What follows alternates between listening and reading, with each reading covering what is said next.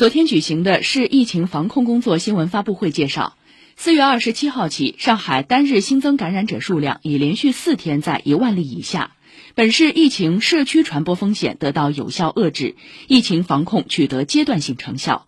目前，全市已有六个区符合社会面基本清零标准。五月一号到七号继续开展分区分级核酸加抗原组合检测。请听报道。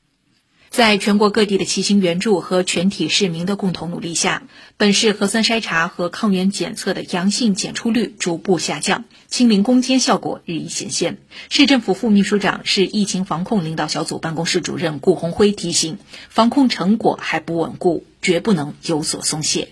当前每天新增感染者的绝对数仍然处于高位，部分的老旧小区、大型企业。和建筑工地等重点的区域呢，仍然有疫情。全市隔离用房的房源呢，仍然还是比较的紧张。重症、危重症的患者救治任务仍然比较重。全市疫情防控的成果还不够稳固，稍有松懈就可能出现反弹，甚至是前功尽弃。四月三十号，全市封控区人口数下降至三百多万，管控区人口数约六百万，防范区人口数上升至一千五百多万。顾宏辉表示，目前奉贤、金山、崇明、青浦、松江和普陀六个区连续三天单日新增数占区内总人口数比例小于十万分之一，符合社会面基本清零的标准。这六个区实施有限人员、有限企业、有限活动，黄埔。静安、徐汇、长宁、虹口、杨浦、宝山、闵行和嘉定等九个区继续从严从紧实施综合的防控措施。浦东新区将按照街镇来划分，宣桥、泥城、大团、万祥、老港等五个镇，以符合社会面基本清零的标准。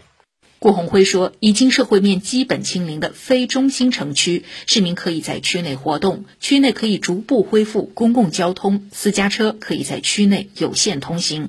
已经社会面基本清零的中心城区，即普陀区，市民可以在所在街镇内活动，前往指定的超市、药店。没有完成社会面基本清零的非中心的城区，那目前主要是嘉定，那么市民呢可以限时限付。在所在的街镇里面呢活动，限时前往的指定的超市和药店，还没有完成社会面基本清零的中心城区居民呢是可以在小区内活动，每户呢指定一人，七天以下呢有两次限时分批前往超市购物，到药店呢去配药等。市卫健委主任邬金雷表示，上海将在五月一号到七号继续开展核酸筛查工作，采取分区分级的核酸加抗原组合检测模式。对于封控区，每天进行一次核酸采样检测；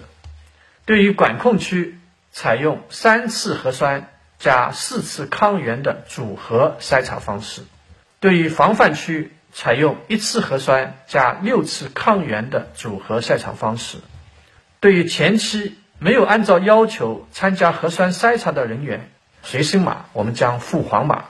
随着分类管控措施的调整，外出就医的市民会增多。吴金雷表示，已要求全市医疗机构的门诊、急诊以及互联网医院做到应开尽开。危急重症患者在核酸检测结果不明的情况下，不能以任何借口推诿拒收。